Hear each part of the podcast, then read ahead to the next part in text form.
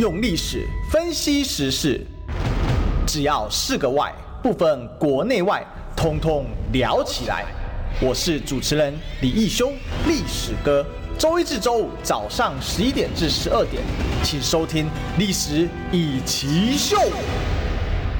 各位中广听众朋友，大家早！今天是礼拜一啊，我是历史哥主持人啊。我想周一啊，Monday Blue 啊，好，大家希望呢，周一听完呢历史哥的主持之后呢，大家心情呢可以呢好一点啊。周一啊，其实大家早上都会很忙啊。事实上，这个周一呢，我们有很多国际的大小事在发生啊，包括 G7 正在开会。那其实这个周末呢，哈，如果你有关注一些国际消息的话啊，你会发现啊，这个之前历史哥所跟大家所解释跟阐述的一些。呃，国际的一些时事内容，包括我们有时候会访问一些专家学者，那个脉络慢慢是清晰的。因为很多人看着台湾的媒体啊，包括我自己的阿公哦，看了台湾媒体啊，真的以为这国际局势就像是现在，呃，我们的民进党政府啊，还有这个他的这些绿色的侧翼媒体啊，所想告诉大家的一些内涵啊。那实质上最大变化在哪里呢？第一个，俄国呢已经几乎要拿下卢甘斯克全境了哈。那我在这边还是要再讲一下，如果说我们讨论这事情一定要很政治正确的话，那当然我们第一件事还是要谴责一下俄国的入侵哦。但是国际政治就是这么的现实啊。当这个随着整个国际对于所谓乌克兰的关注度的下降啊，实质上乌克兰这一局啊要翻身是越来越难的哦。他说他们要三百套的多管式啊，多这个所谓的海马斯多管火箭，事实上美国只给了他几套呢？哦，只给了他四套。哦，那所以是差别实在是很大。那另外还有很多现实的问题的哈。那什么样现实问题？比如说，呃，这乌军本来擅长使用的是苏联规格的武器啊，它过去是苏联的核心地带。那现在呢，它是所谓的呃，这个西方都是属于美规的武器哦，美国规格的武器，那就差异很大嘛。那还有就是，它这些苏联规格武器通常是老旧的哦。那现在呢，呃，这个。俄国呢，呃，他这个就拿一些呃比较传统的打法，甚至呢，一般战场也拿不出手打法了，来打这个乌克兰了。这就是国际政治现实的这样的一个现实的状态，就是说打仗终究是拳拳到肉的事情啊。如果说哪一个国家想靠援助就能获胜，我想这是非常困难的。大家就想两个案子就好了：韩战最终是谁赢呢？越战最终是谁赢呢？韩战打到后来啊，你。虽然北韩是被联合军给推回去，但是当真正拳拳到肉的解放军抵达战场的时候，线又被推回到了这个所谓原本啊啊的这个停战线的附近。那为什么呢？你看这个美国的一些联合军有这么多的资源啊，所以这就是在我们看的时候，我们要去把那个历史给参照出来，因为。如果我们不了解这一些的话呢，哈，可能很难去掌握这样子国际的一个脉动。那国际脉动又跟台湾的整个时事架构是息息相关的，所以呢，从这几点里面呢，大家要去观察，那整个国际架构现在是怎么一个状况呢？也就是很明显的，美国已经不像过去那样子，他可以说他要如何施展霸权哦，他如何的来施展他的国力就能展开了。那他所谓过去所谓的正义。我要特别强调，这个叫所谓的正义啊，所谓一定要加上来，什么意思呢？事实上，你摊开来看啊，是就是美国人的价值观哦，然后透过他的船坚炮利哦，更直白一点讲，就是说透过我拳头够大够硬哦，来展现我的价值观是正确的。那同一时间呢，在文化上面的霸权输出，我们很多都会批判这个所谓的好莱坞是这种文化霸权的输出啊。那可是为什么当我们在看到美国在打仗的时候，我们就忘记了所谓的是非正义是由谁来判断呢？所以今天我们回到这个呃俄乌战场，最后稍微就补充一下，就是这个最近前阵子俄国啊把所谓的喷火坦克给拿出来了。那说喷火坦克这不是存在于二次世界大战德国在使用的吗？哎，说得很好。可是现代的喷火坦克主要就是靠什么？就是靠近距离的火箭炮的怎样的攻击哦。距离不远啊，哈，大概六公里左右的距离，你就可以想象一个人身上扛了一大堆、呃，这个火箭弹，然后咻咻咻咻咻咻，那它有一点数字化能力，也就是说，它可以通过数字去射控瞄准。不过整体来讲呢，它并不是一个哦、呃，这个怎么讲、呃，非常高科技的一种呃这种产物，所以它的成本很低啊，因为它底盘就是一种战车的底盘，那上面加上火箭，然后填装也不快，不过整个生产成本并不高，但是它的射程很近，只有大概六公里左右。那这个叫 TOS 啊，TOS 系列啊，那这个乌克兰其实过去也有了，那俄罗斯有这个第最新的一代。那整体来讲啊，这种武器原本在你没有空优的情况下，你是不敢拿出来用，所以正常来说，一个比较有力量的两个军事实体在交战的时候，这种东西啊很难拿出来。但是呢，俄国拿出来为什么？因为它主体还是控制了空优啊，这就是国际战争的现实嘛。哦，你怎么这边援助那边援助，终究比不过你自己本身是有个战力的。OK，好，那讲这么多干嘛了？哈，等一下来跟大家说，其实国际政治的现实正在步步的逼近啊。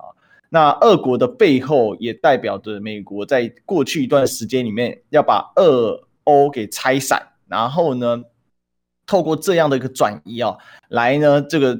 领导他所他的盟友来围堵中国这个部分呢，呃，目前的战略是并没有成功的。事实上，因为自己的国内通膨的暴涨啊，尤其你这俄乌战争继续打下去，你国内通膨肯定继续暴涨啊。那当然，这个暴涨并不是单纯的俄乌战争造成的主因，实质上是因为美国过去不断大量印美钞所造成的一个经济体制的虚化而产生的。哦，那这个过程呢，就是两者相加哦，也就是。大量印钞票，叠高了虚化经济。另外一边在大量在战争，而且这个战争是主要是国际的原物料输出国，俄国跟乌克兰都是，特别俄罗斯是非常非常重要，包括什么化肥啊，包括各种啊，你在电视上都查得到啊，就是石油、天然气，甚至最近说要进金矿嘛哈。不过金矿不是俄国输出的主力了哈，我们还主要还是要讲啊，那这样子造成就是进一步推高整个国际的物价，那这个物价推高呢，使得中国。跟美国在谈判的时候呢，就多了更多的筹码。本来要摁死中国的，那结果呢，美国呢被迫在在关税这一块上面呢，他自行就要让步了。本来关税是可以拿来怎样，在川普再加上去之后，可以拿来当筹码。那结果呢，这样一个一搞啊，哈，你的这个筹码不但不在你身上，那甚至呢，进一步啊，变成了怎样？变成了你啊，这个被呃认认变成你在人家手上的权柄把柄，哈，那这就尴尬了。好，那讲这些要干嘛？跟今天主题有什么关系呢？今天主题其实要来跟大家聊一个事情哦，就是陈时中看起来是确定要来选台北市长了。那新北市呢？哦，由这个罗致政哦。那到底民进党在打什么算盘？前阵子有流出啊，所谓的绿营县市长的这个提名哦。那现在可以来检视啊，看来新北市是不太准的，因为新北市看起来是潘孟安。我们今天来谈一谈这件事啊，民进党在打什么算盘？那在野党受得了吗？当然，今天也有一个人间鬼故事啊。如果你熟读三国的话，高平之变肯定啊、不陌生吧？不过我带给大家一些不一样的诠释的角度啊。好，那我刚才讲这些国际局势要干嘛呢？哦，其实很简单，一件事，也就是国际现实正在步步紧逼。台湾过去几年哦，尤其在蔡英文总统执政，从二零一八到现在二零二二啊。这四年期间呢，可以说是台湾在国际的这个所谓中美对抗当中，一面倒向美国获利最丰厚的丰丰盛的时候，什么意思呢？哦，不能说台湾了，应该说民进党政府，或更精确来说是蔡英文总统所领导的民进党政府哦。这么讲吧，因为从二零一八年民进党大败之后，民进党像是突然战神附体一样。突然一翻了一番啊，在二零二零年呢，先是大胜啊，然后接下来呢，创下这个八百一十七万票啊，接下来还有所谓的补选等等的战无不克，包括公投啊。可是仅仅就在四年之前，二零一八年的时候，民进党是败得一塌涂地。要怎么样去解释这样的一个现象？很多人都会用很多国内的因素去解释哦。但是我一直觉得啊，单纯用所谓国内因素去解释，用台湾内部因素去解释，其实是显得非常的浅显，而且并没有办法真正的看穿全局的。我们从一个历史脉络来看啊，还台湾是属于一个什么样形态的一个政治实体呢？很简单，台湾是属于一个海岛型的政治实体。那这样的一个政治实体呢，放眼世界啊，它就是一个浅碟型政治。因为第一个你人口不多，第二个呢，你这个所谓的台湾的位置啊，很多人呢。会分两派嘛？哦，现在有一派觉得说啊，台湾你哪有什么？那屁点大哪有点重要？我跟大家讲，从如果从历史脉络来说，台湾就是所谓的国际帝国主义对中国的前缘我再说一次，国际帝国主义对中国的前缘，为什么呢？清朝末年的时候啊，当时西方的力量来到中国的时候，开始的就怎样，就是开始从台湾占领开始嘛。所以第这个不只是清朝末年，事实上在清朝初年、明朝末年的时候，荷兰人就先来台湾过了嘛。好，最早是葡萄牙人路过，葡萄牙葡萄牙人没什么太大实力，他就是路过。那再来就是荷兰人，十七世纪所谓的买海上马车夫，当时也可以算是海上一霸哦，海上一霸哦，这个其中一个霸主了，不能说完全的霸主。那再来英国英国虽然没有占领台湾，因为但是英国在附近有其他的殖民地啊。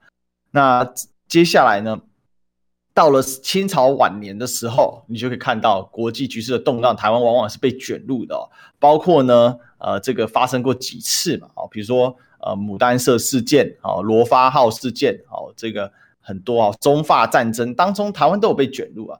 台湾因为台湾一直变得国际主要交这个交目的观点了，所以台湾的位置其实从哪一个地点可以凸显出来？第一个，台湾明明人口不足，土地不足，却能够在清末的时候建省，为什么？这个建省本身就凸显出在国际这个所谓的。大格局之下，在帝国主义的动荡大格局之下，台湾已经成为帝国主义进入到中国的前缘了。哦，这个前缘，清清帝国的反应就是透过把台湾建设成当时全中国最先进的行省之一的方法来做回应。哦，可惜这个回应就如同甲午战争一样，它只停留在器物层次上的。它在呢整个体系体制上面的这个反应是不足够的，所以最终啊跟甲午战败啊，致这个北洋海军的毁灭哦。那台湾呢虽然也身为最先进的行省，北洋海军身为当时亚洲第一巨巨型舰队，当时中国最新式的舰队一样啊，这个啊就被摧毁了。被摧毁之后呢，台湾的的历史当然要进入一个转折。所以基于这个点上啊，台湾其实是一个非常容易受到国际风吹草动。而改变自身啊命运的，事实上，换句话说，台湾的命运基本上也不是由台湾人来决定。台湾的地理位置，台湾的这个位，台湾的这一个整个人口的一个的数量哦，这个最终啊，命运就是掌握在整个国际大环境脉动的手里哦。我常讲啊，这个地理会决定一个国家的一个命格啊，个人的命格是受你的家族所展现的嘛。但是地理就决定你一个整个国家一个地区啊，你这个命格的所在啊。所以台湾是不是所谓的这个呃受到深度影响？是的啊。那你说这个深度的影响跟今天这个选举有什么关系呢？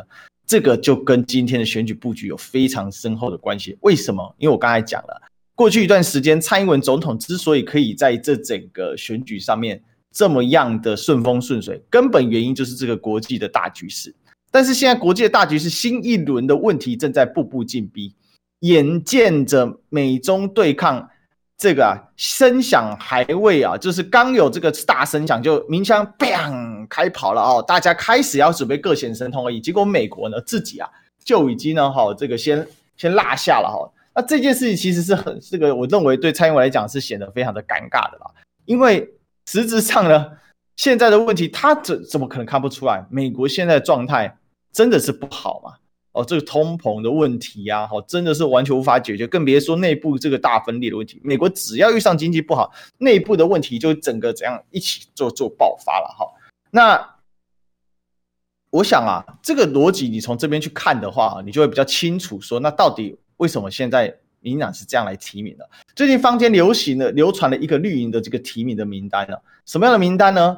这个台北市陈时中、新北市潘孟安、桃园市林志坚、台中市蔡其昌、台南市黄伟哲、高雄市陈其迈、新竹县周江杰、苗栗县徐定珍、彰化县等等等等等等等等。OK，好，那花莲县呢？哦，是这个古拉斯哦。好，那里面呢，我们主要看的两个，第一个是双北的问题啊，或者是北三都的问题，因为呢，这个台中跟台南、高雄啊，这个中南部三都本来就缺点。那另外是花莲县提了一个。呃，这个名声不太好的酒驾仔哈，古拉斯哦，那为什么是这样去提名呢？啊，其实有个道理啊，就是蔡英文总统正在抓权，他的抓权呢，啊，非常非常的明显。尤其呢，这个今天联合报爆出了一个消息嘛，双北英系要全拿，记住这个概念哦，英系要双北全拿，什么意思呢？很简单，这个所谓的英系为什么本来已经安排了所谓潘孟安要来选新北市长，这个风声是谁放出来的？我们现在还不确定。不过从这个名单来看哦，这个一定是不是蔡英文的派系放出来的？这个原本这个所谓绿营的这个名单哦，看得出来呢，应该是其他派系放出来的。那我认为关键人物在新北市潘孟安啊，为什么呢？因为呢，潘孟安是属于新潮流的，也就是这一份名单本身是。相对是追求所谓的派系平衡，因为陈时中是所谓这个蔡英文的人嘛，林志坚现在也倒向蔡英文，而潘孟安呢是新潮流的，台中市长的这个选举，蔡其昌也是新潮流的，黄伟哲是跟新潮流合作，而陈其迈本身呢是蔡英文的人，所以你可以看到原本的名单六都里面呢有三个是属于蔡英文的人。有三个是属于新系或者是泛新潮流系的人，那这不就达到了派系平衡？为什么？因为事实上，实质上现在整个民进党里面两大派系，一个是蔡英文的鹰派，另外一个就是新潮流加苏贞昌的新苏联哦，就是苏系加新潮流哦，所以叫新苏联。所以这样子一个结合去看，你就会比较这个事情看得更清楚了，也就是英系要的更多。那英系在焦虑什么呢？为什么要更多呢？连罗智正这个外遇咖都把他派出来啊！上一次就是因为外遇而不敢选。事实上，就是我刚才讲的国际大脉动。这样讲大家可能有点无感，但是你要从一个大格局去解释，你才看得懂哦。那有些人当然看不懂啊，他就会觉得说：“哎，选个市长跟这什么国际格局有什么关系？”啊，如果说我们永远都是这样看事情的话，那其实啊，听历史哥节目没什么意思嘛。那跟一般的、跟一般的所谓的。这个政治评论员或者是一般的时事分析家有什么差别？没什么差别啊，那就是评论且评论呗。哦，看到一个影就讲一个影吧，看到一个看到一个人就讲一个人吧。那如果是这样，那叫什么？那叫见林不见树。哦，说错了，叫见树不见林呐、啊。我就看到个体、个体、个体、个体。但是我要跟大家讲，我们要来看一个整个大林子。你从大林子里面再去找一棵一棵的树，你才会知道为什么这个树是这样长的。因为你在整个大林子里面看出了这整个怎样，这整个森林的这个长相长势，简单的直白来讲好了，这是一个这个温带雨林。可是你在这当中，你去看那些雨林的树呢，你可能看起来跟热带雨林没有差别太多啊。但是如果你整个森林拉起来看的时候，你会发现哦，这个地方纬度不一样啊，这个地方温度有落差啊，而这个地方哎确实哦，这个环境条土壤条件不太一样。可是你单看树种，搞不好长得差不多，因为一样够湿润啊，夏天够热啊，所以搞不好有几种树种差不多。你只看个别的树，你分不出这个是热带雨林还是温带雨林哦。所以你你要去思考这件事情，从这件事情去思考，你就看出问题。其实关键就在于新北市现在鹰派也要站下去，那就打破了原本三对三的平衡。那这个三对三平衡，事实上显示的是蔡英文在。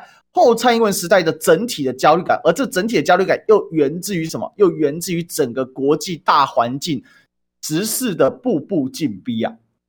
哦，时事的步步进逼，这样子你就可以看清楚，到底民进党这一局为什么这么着急？陈时中死活也要把它推上去。那当然，等一下我会再讲其他的一些因素再拉进来，所以这样大格局你就听懂了。哦，大格局你就听懂了。简单来讲。现在对蔡英文来说，他是一个非常非常焦虑的状态。这个焦虑源自于他自己对于所谓没有权力的不信任状况，他有一种权力缺失症候群。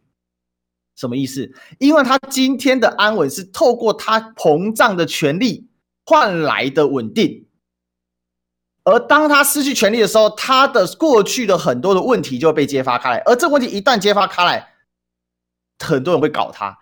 在蔡英文眼前的眼见三个总统啊，李登辉、陈水扁、马英九是三个非常好的借镜的例子。李登辉总统下台之后，虽然很明显他就是一个绿绿这个支持绿的，或者说支持台独的，所以呢绿营跟他非常的亲近，然后他事实上还有自己台脸嘛，嗯，但是问题蓝营的政治人物没有去跟他拜嘛，好吗？还是多的是嘛。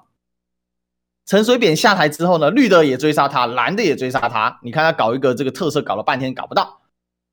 哦，那再往后呢，马英九总统谁搞他呢？蓝营的没搞他，但蓝营对他冷漠。事实上，他也他也是他的个性造成的。那绿营的追杀他嘛，所以他的官司多到啊，让他这个马英九可能以前在这个从政啊，当法务部长的时候，基本上啊没有在这干律师的老本行。那下台之后，律师老本行我看了、啊，这干的也很也很彻底，也干的也这个很很这个怎么讲，也很够本，对吧？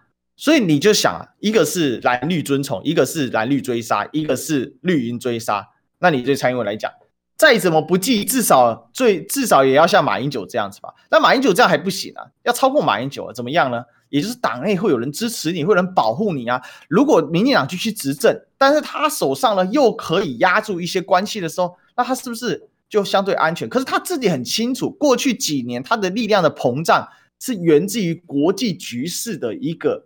变换嘛，也就是在美中对抗的当下，他利用所谓的台湾有史以来第一个啊，哦，就是我就把台湾历任的这个中华民国总统啊讲一讲，这个主主要实权的两蒋哦，然后再来李扁马到他蔡，总共六个嘛，有实权的台湾历任的中华民国总统有有实权有六个，好，这六个里面谁是唯一对？美国产生一面倒的，所以它有所谓的破窗效应。美国过去要抓住台湾的领导人，从来很难，非常难。你看陈水扁那一个，简直是怎样，宁愿跟你玩烽火外交，也不想甩你美国的脸，对不对？马英九呢，表面上都好好好，但实际上跟你跟泥鳅一样滚溜，抓也抓不住，去去去去，抓也抓不住。那。现在蔡英文不一样，他被美国人家拿捏的死死的，当然是他自愿的，但是他透过是个这个过程当中呢，他确实获到美国非常大的支持，而且这个支持并不单纯只是跟其他人不一样。现在国民党有人想要抄啊，想要抄蔡英文的模式啊，但是为什么会失败呢？哈，这个等一下我们先这个点个坑，等一下可以解释。但是我要直接讲，就是他找到一个透过美国，但是又可以。非常有利的，在台湾的选举当中得分的一个模式，也就是在抗中保台之下，包括反送中等等等等的氛围的渲染，而这个渲染的结果，最终使得他的权力的扩张。但这个权力的扩张，他也很清楚是虚的，而且随着时局的改变呢，他的焦虑感会上来，而且他随时接下来两不到两年，他要下台了。所以这个就是造成这一局为什么死活要推陈时中？很简单，朝中无人，怎样？他呢？真的被被当媒人，朝中有人，那他呢还是个咖。那当然后面还有很多细节，我们可以来再做一些讨论哦。呃，就是他接下来会怎么样来铺陈？哦，他接下来会怎么铺成广告？进广告，用历史分析国内外，只要是个“外”，统统聊起来。我是主持人李易修，历史哥。请收听《历史以奇秀》，欢迎回来，这里是《历史一奇秀》现场，我是主持人历史哥李易修。今天呢，我们来谈谈什么呢？台陈时中要选台北市长了。上一趴哈，我刚刚跟大家做了一个大从大到小的分析啊。简而言之呢，现在整个台湾的选举状况啊，是一个在整个国际大局之下。蔡英文总统的彻底的权力失去焦虑所产生的结果，就这么简单，就这么简单，我就可以直接的讲白，就这样。我相信常听历史歌人一定有这个有 get 到我的分析点，那不常听，非常欢迎你来常听哦，因为我们还是要再次强调，我实在很不喜欢做这种流水账，我喜欢做一点哦。如果今天我的分析还有一点这个道理的话，我希望它可以这样，它可以长久一点。我们要带大家怎样看林，再看树，林树相辉映。看林什么？看大局，大局之中一定会有个案可以来反映这个大局。大小之间呢，有时候乍看之下它是一个相反的，可是实质上它是一个哦联动的。很多人都不了解哦，我们人看起来有自由意志，可是实质上我们几乎都是结构的一部分。但是自由意志还是会改变一些事情，所以就是不断在结构跟自由意志当中了，不断的纵横捭阖、交流交错，所以历史学才会展现它的意义。历史学叫文科哦，很多人以为叫文学科，其实它是人文学科，研究人文的问题。人文是最难懂的。我们不是有句话吗？人是最难搞的事情。如果你自己有在公司啊，哦，有在这个企业或者是大型的这种系统里面呢。好，担任这个所谓的人事相关主管，或者你担任自己是老板，亦或者你的这个公司本身同事很多，我相信啊，这个上演《甄嬛传》也不是什么难事啊，因为我们也知道《甄嬛传》事实上就是公司的宫斗。那你想，一个公司、一个结构、一个小型的一个组织，大概人数十几二十个就可以搞得很复杂了，更别说一个全球有个七八十亿人口的地球，那他的事情那还是真正的复杂啊。那其实我们就慢慢来做这个堆积吧，哈，就是说，我们刚才谈到，现在鹰派如此的强硬，而且呢，连陈时中的竞选办公室都选好了。那陈时中呢，在今天指挥中心也宣布，没什么大事。陈时中呢，不会天天出席记者会，这就是在铺一个陈，铺一个梗。也就是说，现在陈时中确实要来选了。那前阵子有人说呢，哎，陈时中这个部长啊，他是不是为了要呃这个避祸东吴啊？所以呢，他呢这前阵子真的去生病哦，然后都没有出来。我必须跟大家讲，生病是真的生病，虽然很多人不相信我了。但我分析他是真的生病。对陈时中部长，我们要来想，所以我就刚才我们要来想他的心态是什么？他心态就两个嘛，无非就两个嘛，因为他已经是将近要七十岁的人，他要么这两年的卫福长干完也是退休，要么台北市长四年干完还是得退休，因为你四年干完就超过七十岁了，以台湾的政治环境，超过七十岁你还来选总统，还是要再选第二任台北市长？老实讲不容易啦，哦，不容易啦。哦，你这个别说别说，除非你真的干得很好哦。但是一个人的生命是有限的，野心再大，身体跟不上也没有办法。哦，这比如说呢，这个呃，比如说这个曹三国时期啊，曹操的儿子曹丕啊，曹丕篡的汉朝啊，可是呢，没几年四十出头岁就死翘翘了。那曹丕想要干更多事情，有办法吗？那当然是没有办法。三国时期呢，这个最长寿的君主是谁呢？是孙权呐。那孙权非常非常的长寿啊，可他的哥哥孙策呢，非常的神勇啊。哦，这个打仗啊、打猎啊，都是冲第一的。孙策之所以死掉，也是因为跑去打猎被人家暗杀。那孙权就不一样，孙权从接孙策的位置到称王，到称帝，哦，总共啊，实质统治了整个江东地区啊，统治了五十几年啊，五十年左右啊，非常的久啊。但是就是身体的好处，你知道吗？所以身体好哦，哦，你这个很重要。那这个岁数也有关系啊，不能说岁数大就身体不好。但是总归来说，看看拜登老总统最近的状况。所以我们从这个角度去诠释，从去思考，你就可以理解说现在的状况到底是怎么样。那陈时中部长要什么？很简单嘛，要么这两年干完退休，要么呢再延长，再做两年，四年后还是得退休。那这就要赌，要赌不赌了。所以他当然想选。不可否认，他当然想选，可是呢，综合考量，原本啊，指挥中心变展翼中心的时候，看得出来，原本那个指挥中心的金钟罩确实有被击垮。可是那个击垮也是限于什么？也就是限于说，对于疫情特别深有所感，经济受到冲击较大的地区，原本就是相对经济没有那么活络的地区，尤其商业不发达的地区，它的冲击相对是小的。因为疫情一来啊，商业冲击是最大的。但是不是以商业作为整个城市主轴的地区哦，它相对它的冲击较小，所以你可以看得出来，这个反应也反映在整个支持上。北三都因为商业比较活络，所以受到疫情的冲击呢，除了在人命损失、在防疫问题之外呢，在商业冲击上是大的。可是南二都主要就不是靠经济，在家本来就偏绿哦，所以事实上它的冲击是有，但是整体来讲，它的直白式的感受没那么高，因为大部分的人要么公民事业，要么就是怎样在工厂上班。然后再来就是工厂相关的所谓的这个周边嘛，好，可能卖早餐的啦，卖相关的，好，整体的这个商业的自由活络氛围并不高。所以从这几点你去思考啊，陈时中部长他是他确实有机会选，当然想选了，但是目前看起来不见得会稳赢嘛。本来是稳操胜券，现在看起来不见得会稳赢嘛。虽然国民党现在看起来气势很弱。虽然民众党现在看起来呢有机会呢，哦，因为跟国民党啊这个越拉越平了，有这个三卡度的机会。可是其实最想要让陈时中去选的那个脉络是谁？是那个大结构，也就是蔡英文总统的意志。蔡英文总统希望透过扩大他在六都当中所掌握的他自己的派系的人，来延缓他在权力失去的过程当中，他会产生的一个心态上的后怕。而这个心态上的后怕呢，其实讲白了也是源自于整个国际大局的步步进逼吧。现在讲白了，国际大局真的是步步进逼啊。两岸问题现在现在这个航母出来了，航母出来当然不是对台本来跟台湾的战争并没有直接关系，但是对于中美之间的这个势力的消长是有明显关系的。至少第一岛链，美国看起来是真的很明显在调整，他现在也打算把冲绳的基地往后退到了关岛第二岛链。所以在这个过程当中呢，能不能够持续的掌控权力？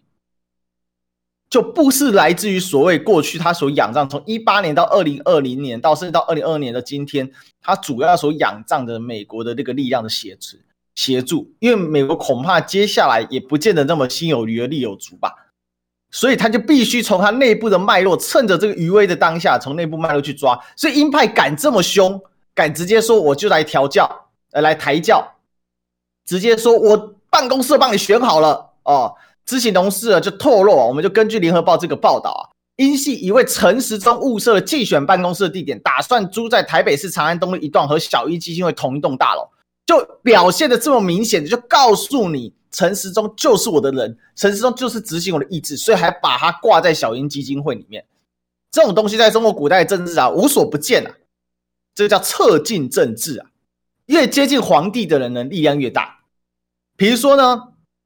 在曹魏时代啊，在曹操从曹操到曹魏时代，掌握所谓魏国的权柄最高的呢，其实是两个名不见经传，就是比较少会被看见的两个文官。他们主要掌握什么叫尚书令，做了二三十年之久啊。可是你一般在玩三国的时候，你不太注意到他。又亦或者是在清代的时候，雍正皇帝为了要扩展这些权力，他设了一个军机处。军机处就在黄门走出来的地方，这些官员虽然品级不高，但是直承皇命。这跟着外殿的这个大学士啊，虽然看起来位高权重，可是事实上呢，不能直承皇命。所以谁摆在黄门的附近，那谁就代表权力大。那古代因为有内廷跟外廷之分，内廷你是这个怎样带把的不能进去的，要么你就清干净哦，对不对？那你这清干净才进去，要么里面就是女的，除非你有皇上的特别恩准，通常是皇家的人啊。那所以呢，谁住在离大门近就是这个样子。那今天我就把你陈时中摆在小英基金会的旁边，那就代表一件事情，这个人是我的人，他就是要很清楚的展现。那罗志正也加进来，罗志正本来也是蔡英文的人，所以从这几个角落跟几个这个小角色去去思考、去去讨论的时候，你就更清楚看出那一条脉络。那条脉络就是在蔡英文政、蔡英文总统最后的两年，他渐渐的失去了一个强而有力的因。外部因素，也就从反送中以来，中美对抗当中，无一面倒倾向美国所形成的特殊条件，这个因素正在随着美国的问题越来越严重而日渐淡化当中。虽然美国会看起来越出重拳，可是问题在于，美国今年第一季就已经出现了环比下降的问题，更别说明年已经很多经济专家，包括美国自己的。这个政府他们自己的一些智库都已经评估出来了嘛？什么样呢？就是明年美国的经济会步入衰退嘛？那这个衰退的过程当中，也就是美国力量的减低啊，而减低啊。那另外一个日本最近更是惨到不得了，有机会再跟大家谈一谈。大家可以去看看日本最近啊，它的这个出超的状况跟入超的状况，它最近是疯狂入超，为什么？因为能源的问题啊。那跟我们台湾间一样嘛，就是要涨电价了。哦，最近要涨电，一个错误的能源政策而导致的一个严重的后遗症正在产生哦。有机会我们再来谈哦。但是整体来说，我们从这一场选举里面，你可以看到这个布局，它其实是一个执行贯彻到底蔡英文的意志。那蔡英文接下来怎么做呢？他现在发现一个状况，这个状况很简单，就是进完广告告诉你，进广告，用历史分析国内外，只要是个“外”。通通聊起来！我是主持人李易修，历史哥，请收听《历史易起秀》。欢迎回来，这是《历史一起秀》的现场啊！我是主持人历史哥李修。我们继续来谈这个鹰派现在力推陈时中，连办公室都帮他找好了啊！那其实有几个关键因素啊。第一个，民进党再次找到疫情这个被烧穿的。这个所谓的金钟罩之后的救命稻草就是恩恩案，恩恩是谁呢？就新北市那个最先开始四月的时候就过世那个两岁童，因为他现在他爸爸抓了这个议题，然后民进党拼命的在打，那拼命的在打的过程当中呢，其实已经造成蓝军显著的分裂了。蓝军怎么分裂呢？蓝军呢一派人觉得说不要再打恩恩案了，另外一派人呢，觉得呢，你要打恩恩案，你就要痛击恩恩爸，他就是一个什么？他就是一个所谓的这个塔绿仔，哦，就是一个民进党支持者，所以他现在被沦为工具。那另外一派觉得说，你再怎么打，你应该针对民进党那些政客去打，你怎么会去打恩恩爸呢？其实，在我的看法里面啊，打恩恩爸是最没效果的，除非你是深色的人哦。如果你这个当中既定有思这个既定的这个思维的话，就我观察。你打 N 霸，就算他颜色很深或怎么样，基本上他就不是民进党籍的。这个社会就这样嘛。这个老实讲，中华文化里面讲什么“名不正则言不顺”嘛。他只要没有加入民进党一天，他只要没有去选举的一天，就不会让人家觉得他真正是一个洪慈庸的角，这个洪慈庸的角色嘛，就不会让人家觉得是这样子嘛，好像是用家人的死来捞政治资本这种概念嘛。那你可以怀疑他，你可以说他，可是，一旦你拿公器打他的时候，你就爆了。那事实上，你光这个路线分歧，这个分歧的结果就是整个版面其他重要的事情通通都不见了啊！比如说呢，这个黑心快赛的事情，只要数在现在在干嘛？稳如泰山啊！所以民进党已经看到了，哎，整个战斗位置起来，这件事情也让怎么，也让鹰派的气势大振。你看，这就是我们打了，开始打了。我相信这个恩恩案哦，背后是鹰派的作战指导。而且背后呢，那些在带风向的侧翼跟网军呢，主要恩恩案追到现在，带最大主力是谁呢？知名媒体人周玉蔻嘛。那周玉蔻女士跟蔡英文总统的关系，人尽皆知啊。她是挺谁的？人尽皆知啊。她敢骂民进党的一些人，但是呢，她基本上跟谁非常骂？呃，跟蔡总统非常的骂。所以你从这后面去看这个操作就很明显了，那脉络都已经抓出来了。也就是说，为什么现在突然鹰派发难？哎，你这个新潮流潘孟安，你不要来新北市了。我鹰派要通包，为什么？因为本来的死局，我们现在又把它盘活了。本来因为指挥中心变染疫中心这件事情，那防疫防到变染疫啊，那讲出去真的，你去外面问说，哎，现在指挥中心变染疫中心，大家都摇摇头啊，说，哎呀，这个真的是。大家对怎样？对对，所谓的防疫的这个信心下降了嘛？所以现在指挥中心每天开会叫什么？叫做深夜。为什么陈时中要雪藏起来？不能每天再出来开会？只有重大政策出来开会。我跟你讲，接下来就只有当善财童子的时候会出来开会了。大傻逼政策了，不管是发什么、公布什么补助或是什么好的事情或解封的事情等等等等的，陈时中部长会出来，也就是要尽可能保持他良好形象。至于剩下那些人，哦，本来二军变一军的。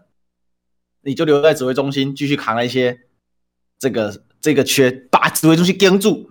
而且我跟大家说，陈世忠离任，指挥中心也不会解散，因为指挥中心到现在就是蔡英文总统的军机处啊，他就是拿来架空那个大学士苏贞昌的，因为预算在这边啊，各种在这边。陈世忠已经几次不召会相关部会，直接公布政策了，几次了，算都算不完。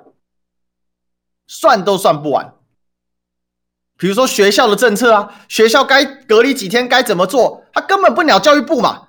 我先公布，你教育部照着办，就这样子，别说了。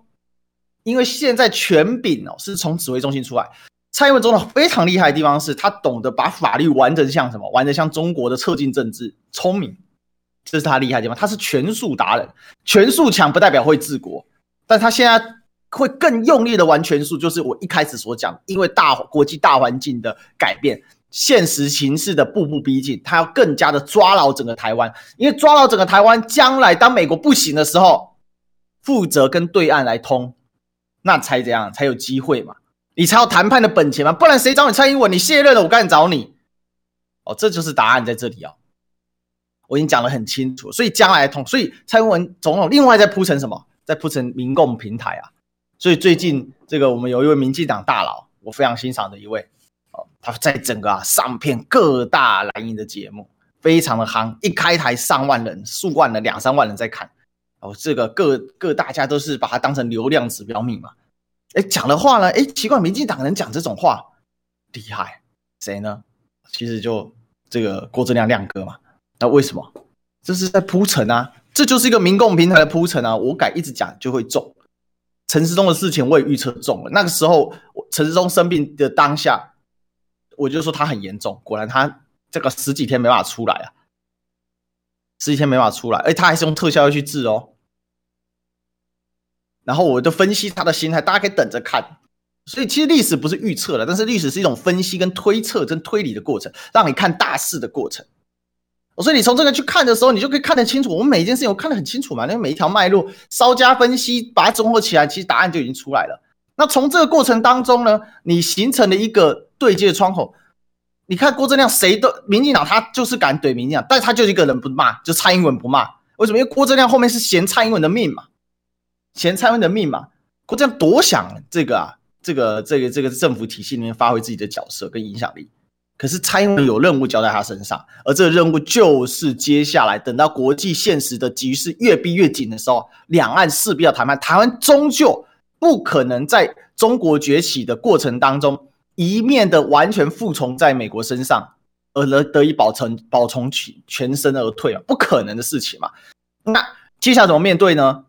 面对的方法就是你必须要能够想办法掌握最多的权力，然后作为一个代表人，形成一个沟通的平台。蔡英文总统每一件事情都在做，人家是在下大棋呀。虽然讲话呢，呃呃啊啊的，要看稿才能。但是这种人通常躲在后面怎样？他每天在想什么？你真当他每天都在撸猫吗？真当他每天在看《甄嬛传》吗？怎么可能？可是我看到啊，这在野党啊，傻不隆咚的。还以为呢，人家只是单纯在玩过去那种一般的政治，人家在玩三楼，你还在大楼，人家还一楼外面啊在吵架。所以，我们今天来讲一个啊，这个历史上非常有名的哦，这个人间鬼故事啊，什么呢？高平陵之变哦，是这个在呃，这个又称高平陵事变哦，这是发生什么时候呢？这个曹操呢，建封魏王之后，后来他的儿子曹丕啊，就。篡位当上皇帝，史称魏魏文帝啊。后来曹丕临终托孤啊，最后选了两个人，一个是司马懿啊，另外一个是曹真哦。这最最主要两个，呃，这个应该说司马懿，另外一个是这个，呃，这个这个这个曹，呃，这不是这不是曹真啊，对，曹真啊。但是后来呢，到了到了应该说到了曹睿啊，魏明帝的时候，魏明帝啊，当时呢很年轻就走了，三十几岁就走了。他走的时候，他呢。这个他也没有儿子，那他选了一个宗族里面的这个呃这个继承人啊，做养子叫曹芳啊。曹芳呢，这个因为第一个血缘不正，好，第二个呢本身哦这个宗主已经凋零的差不多，本来的这些啊其他的宗主啊，像我刚才一开始讲曹真哦，都已经凋凋零掉了，所以司马懿还活着啊，司马懿还健在啊，所以就选了曹爽啊。那曹爽事实上呢就把司马懿晾起来十年哦。把司马懿呢升官升到最高的、叫做上公哦，比三公还要大叫上公哦，然后叫太傅啊，然后把他晾起来十年了。但是十年当中，司马懿也是深感曹爽随时随时对付他，所以呢，在第十年的时候啊啊，那时候叫正史十年哈，这个趁着呢曹爽陪曹芳啊去扫墓的时候，去哪里扫墓？去高平陵扫墓啊。那去扫墓的时候呢，发动了政变，并且牵制了京都，那最后呢，控制了整个政权哦。事实上，这个事情呢，过程当中，我们今天大概没有时间讲得太细了哈。基本上去这个扫墓，那曹爽啊，他虽然是宗族啊，领政啊，做大司马，但是实质上他的能力其实是跟司马懿比起来是不够了，打仗也打败仗啊。呃，这个有一次呢，哈，跑去打蜀国啊，结果打了一个大败仗回来啊，阿典自己都回不来啊。而且呢，当时还是司马懿劝他说：“哎，别再打了，赶快回来吧。”哈，那后来呢？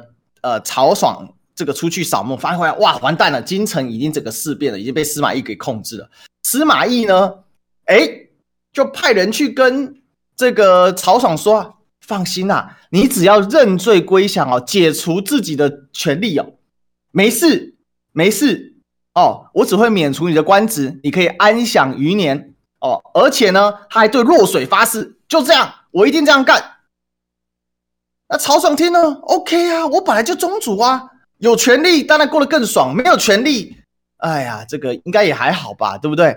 哦，这个这样吧，我还政给你司马懿好了，哦，我是政治让给你司马懿好了，我我安享天，我安享，既然你都发誓了，当下的时候，曹爽啊，在这个一开始大概是犹豫了啊、因为他身他还夹持着这个天子嘛，他他身边还有这个皇帝嘛，就最后呢，他只有选择啊啊这个投降啊，那这个想说呢，应该没事吧？然后结果呢，没多久啊，这曹这个司马懿后来就发动了政变啊，把曹爽他们全部逮捕起来，最后一灭三族，把曹爽全部的他们当主全部杀光，包括他所有的这些亲信，这就历史典故啊。我讲这个要干嘛呢？就是呢，当你以为人家在跟你玩政治扮家家酒的时候，当你以为政治还是一个呃有余回旋空间的时候，政治是很残酷、很邪恶的。对弱水发誓又怎么样？滚滚弱水能把它吞没吗？不可能嘛！高平陵之变直接导致曹家的天下直接就怎样，后来就沦落到司马家之手了。所以三国最后最最大的幽黑色幽默讽刺是。不管是曹家、刘家还是吴家、呃孙家，三国最后尽灭，全部归为司马家。那更大的开玩笑是，司马家啊，没多久啊，他的曹他的天下也崩毁了。所以我觉得讲这个真的啊，就是说政治人家是多重手段，政治表面上说的信誓旦旦，实质上啊，这种啊招式多得很，背信忘义的事情很多。如果有人还在幻想说，哎呦，今天可以透过呃这种玩这种所谓的这种交换呐，哈，表面上这种和这种这种觉得这个执民进党会还会遵守一定的规则啦，哈，还还会啊还会在政治上有所仁慈啊，哈，那你就想太多了，因为蔡总统不是一般的民进党，蔡总统他精得很，他懂得玩权术，懂得玩权柄，他不是你以为的，你以为的蔡英文。我相信，我看到很多人哦，呃，他们是呃，尤其是反对蔡英文的一些长辈啊，他们是看不起蔡英文总统。我觉得你可以在执政能力上对他提出质疑跟咨询，但是一个人可以在民进党里面从二零零八年到现在掌握了民进党的权柄达到十四年之久啊，而且呢，显见的他会持续延伸到十六年，他绝对不是一个路边的咖，他绝对不是一个这么简单的。如果你没有搞清楚政治的本质就是个斗争，政治的本质呢就是如此的血腥残酷，那你就会像高平陵之变当中的曹爽一样，最后吓得落得生死逐灭。如果他当时劫持的曹芳天子在他身上，旁边有禁卫队，天子的曹劫持的天子直接冲进去京师里面，把天子放在第一个，卫队敢动吗？不敢动，搞不好火拼一番了。司马懿还没有办法这样子，司马懿当时也知道啊。不然司马懿当即怎样用武力灭了他就好，就是灭不了，所以怎样才玩起心理战。但是政治往往就是如此的讽刺，他当他玩心理战的时候，总是有人这样会上当。所以我们可以去思考这个问题哦，为什么这个蔡总统他同时在排布他国内的权力安排，同时间呢，他在建构一个未来两岸的一个桥梁的可能性。今天亮哥可以这么样的敢于讲，为什么没被民进党开除？大家深思啊，深思啊！他跟美丽岛杂志社的董事长吴子嘉两个是正副董事长，他们几乎避免同框，为的是什么呢？当然了，揭人家的底裤哦，其实是不道德的。在这边，我还是必须重申一次，我对亮哥的知识是非常敬佩的。我作为一个晚辈呢，哈，接讲这些东西，并不是要去做出什么伤害，而是呢，纯粹从我一个个人的观察的视角。哦，去出发，那为的也是希望台湾好啊，为的也是希望台湾还有一片未来啊，为的也是希望我们明天可以再相见，拜拜。